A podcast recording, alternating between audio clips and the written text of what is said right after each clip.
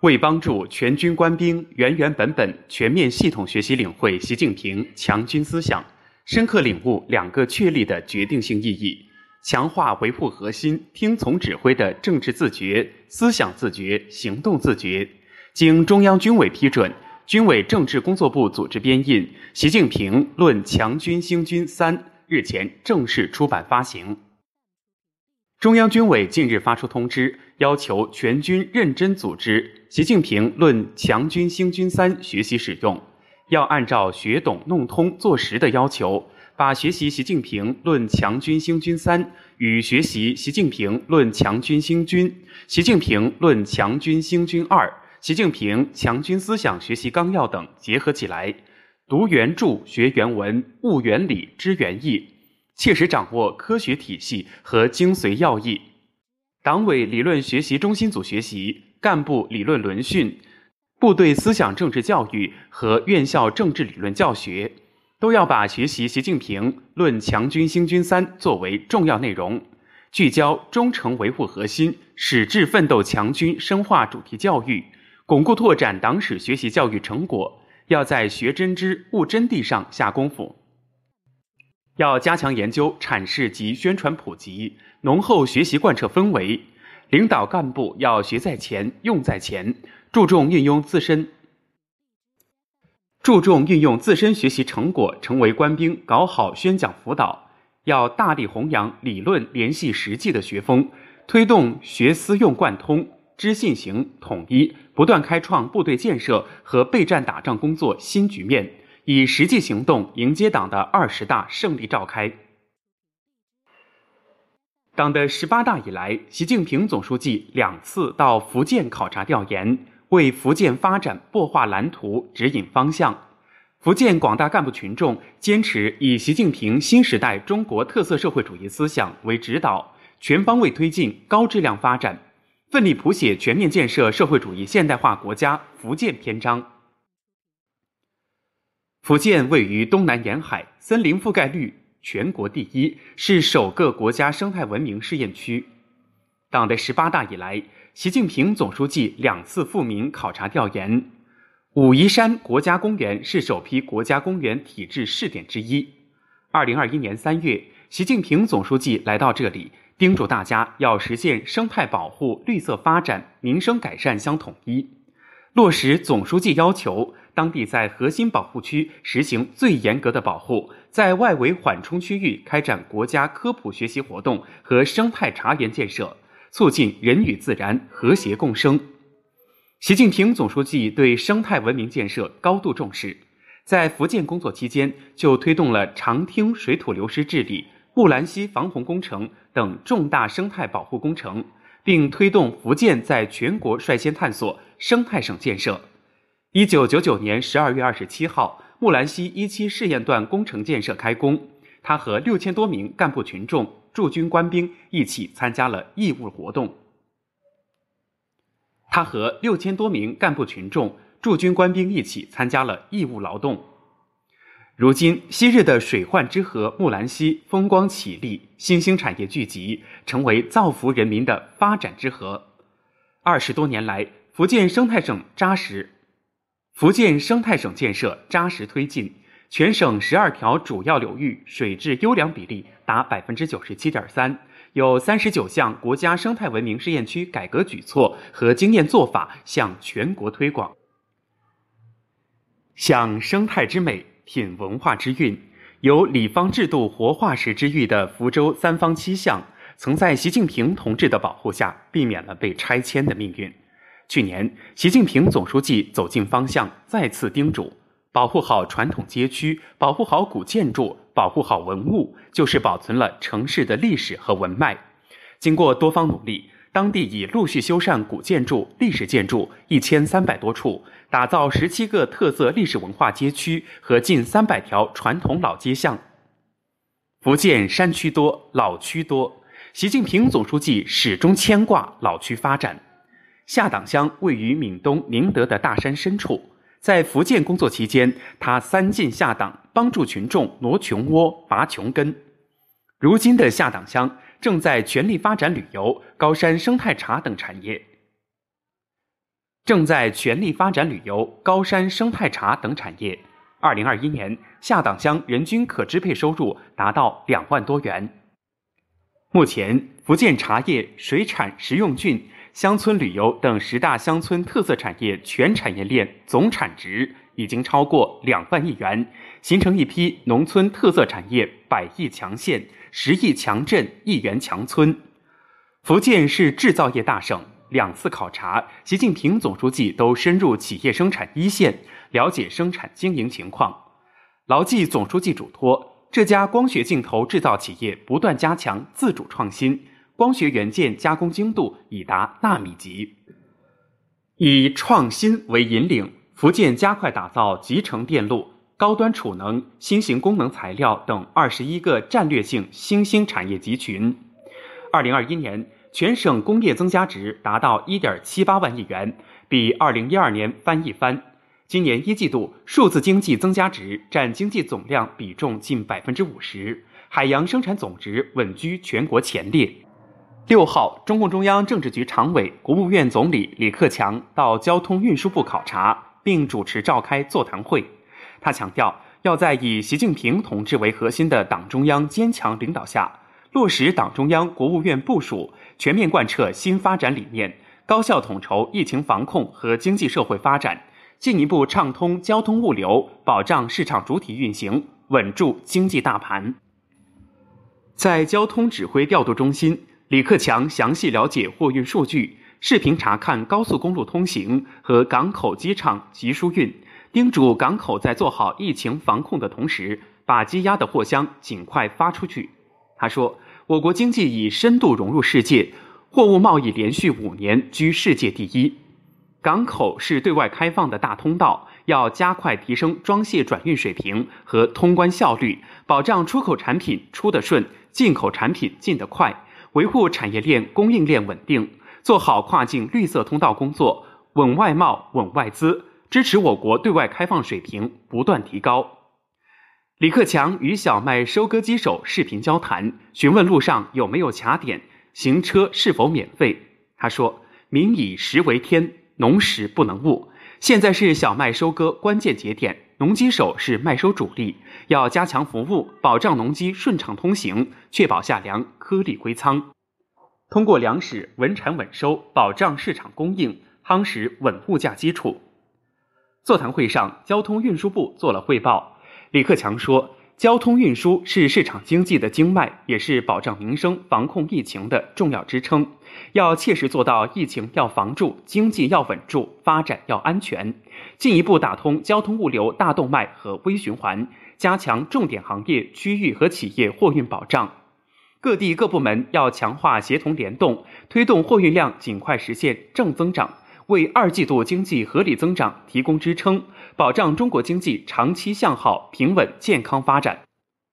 李克强说：“交通物流的背后有量大面广的物流企业和货车司机，要把留抵退税、缓缴社保费、车贷延期还本付息等政策落到位，做到非享即深、直达快享，落实民航、铁路纾困政策，促进这些关系国计民生的重要产业恢复发展。”加强交通安全风险排查整治，坚决遏制重特大事故发生。李克强说：“交通是发展的先行官，要坚持适度超前，加强交通基础设施和现代物流体系建设，抓紧梳理开工一批项目，优化审批，加大长期抵息贷款支持，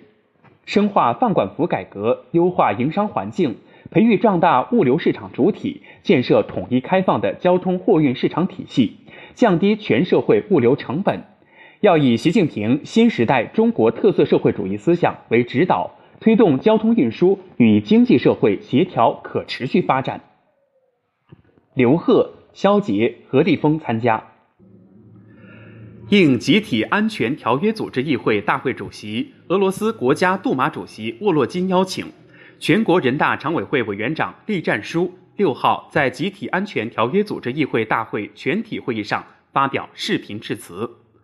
栗战书指出，前不久，习近平主席在博鳌亚洲论坛年会开幕式上郑重提出全球安全倡议，系统阐述了中方促进世界安危与共、维护世界和平安宁的立场主张，欢迎包括集体安全条约组织成员国在内的国际社会广泛共同参与。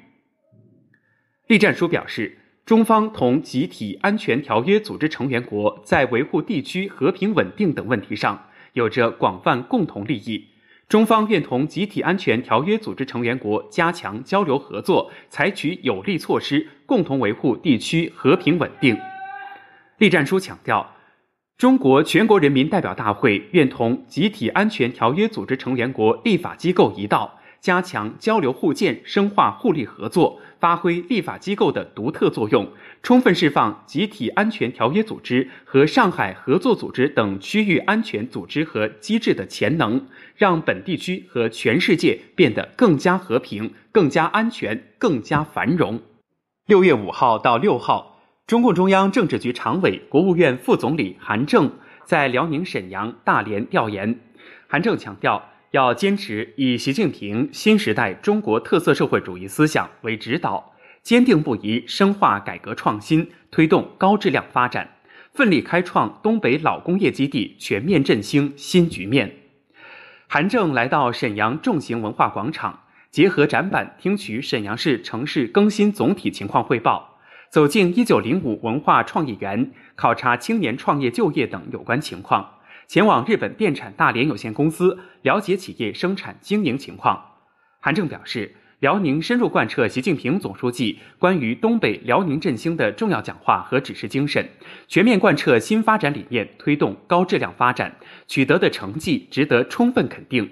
东北振兴发展的关键是要创造良好的法治环境，通过改革创新激发市场活力，实现国资焕发青春、外资民资共同发展。要重视人才，集聚人才，用好人才，为年轻人就业创业搭建多种平台。为经济发展提供有力人才支撑，要因地制宜推进城市更新，加强历史文化保护传承，服务群众实际需要，丰富城市文化生活。要高效统筹疫情防控和经济社会发展，为稳住宏观经济大盘作出积极贡献。韩正前往沈阳鼓风机集团股份有限公司、大连华瑞重工集团股份有限公司。大连冰山集团有限公司、大连商品交易所考察产业转型升级、企业改革发展、技术研发、产业链供应链稳定等情况。韩正指出，装备制造业是国之重器，要持续推进工业强基，发挥好辽宁的传统优势，把装备制造业做大做强。要深化混合所有制改革，完善股权激励等制度设计，增强企业发展活力和动力。要确保产业链供应链安全、粮食能源安全，抓好安全生产，维护社会大局稳定。要高质量建设期货市场，更好服务实体经济，为大宗商品保供稳价发挥积极作用。韩正来到中国科学院大连化学物理研究所、踏金科技股份有限公司、大连融科储能技术发展有限公司，深入了解科技成果转化、技术研发与产业化等情况。韩正强调，要深入实施创新驱动发展战略，强化企业创新主体地位，持续推进关键核心技术攻关，加快实现高水平科技自立自强。要遵循基础研究和应用研究的内在规律，加大基础研究投入，完善科技成果评价机制，深化产学研用结合，促进科技成果转移转化，不断打造新的产业增长点。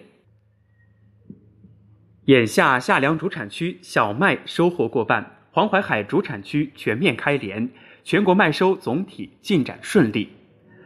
目前，全国已收获小麦1.67亿亩。由于小麦集中成熟和收获，跨区机收总体通畅有序，麦收过半时间比去年提前两天。今年，中央加大投入，选择两百多个县开展小麦绿色高质高效行动，推广了一批高产主导品种。示范片平均亩产在一千斤以上。在河北，三千三百五十万亩小麦开始收获，捧着丰收到手的小麦，农民黄玉林悬者的心放下了。由于去年罕见秋汛，河北的晚播麦比例高达百分之七十六，冬前苗情为历史最差。为实现稳产丰收。当地在四点五万个行政村选派粮食生产科技专员，促进弱苗转壮。小麦长势好于常年。在山东高密，一百多万亩小麦迎来丰收。由于新添了四台高效联动收割机，这家农机合作社的麦收效率大大提升。今年中央财政安排农机购置与应用补贴二百二十一亿元，比去年增加二十二亿元，推动大喂入量收割机保有量持续增加，促进夏收提质增效。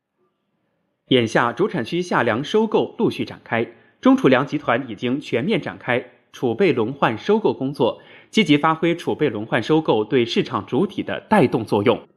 此外，为做好小麦最低收购价收购准备工作，中储粮集团已准备仓容四千多万吨。在收购中，中储粮全面应用一卡通收购系统，售粮款直接打到售粮人账户。同时，加大惠三农综合服务平台推广应用，实现网上就近就便预约售粮。二零二二年全国高考今天开考。今年全国共有一千一百九十三万考生报名高考，共设普通考场三十三万个，安排监考及考务人员一百零二万人。各地严密细致做好高考组织和考试防疫各项工作，对考点考场进行分类设置，针对不同类型考生，及时安排医院考场、隔离点考场，以及受疫情影响导致原考点不能使用而重新设置的重置考点等。确保考生应考尽考。针对查验各类健康信息可能出现的扎堆聚集情况，多地运用大数据，多地运用大数据技术提高核验效率。今年还有五个省份的八名盲人考生单独命制盲文考卷，为一万多名各级各类残障和行动不便的考生提供了便利和帮助。四川雅安地震发生后，为确保考生生命安全，将宝兴县考点平移至天全县备用考点。今天上午，四百一十八名考生顺利开考。广东、广西、福建、江西等地近期遭遇强降雨，局部地区形成洪涝灾害，对考生出行造成影响。各地已提前做好应对，同时通过加强治安出行、食宿卫生、防暑降温等方面的服务保障。努力营造温馨舒适的考试环境。国家卫生健康委今天通报，六月六号零时至二十四时，三十一个省、自治区、直辖市和新疆生产建设兵团报告新增新冠肺炎确诊病例五十七例，其中境外输入病例十八例，本土病例三十九例，新增治愈出院的本土确诊病例一百三十九例。新增无症状感染者一百五十二例，其中境外输入六十七例，本土八十五例。当日解除医学观察的本土无症状感染者七百零一例。截至六月六号二十四时，现有确诊病例一千零七十六例。截至六月六号，各地累计报告接种新冠病毒疫苗三十三万八千五百零八万剂次。今天早上的播读练习就进行到这里。最后借用新闻联播当中的。非常有意境的诗情画意的几句话作为结束语。眼下大江南北水清岸绿，神州大地合唱景美。节目的最后，让我们一起领略风景如画的大美中国。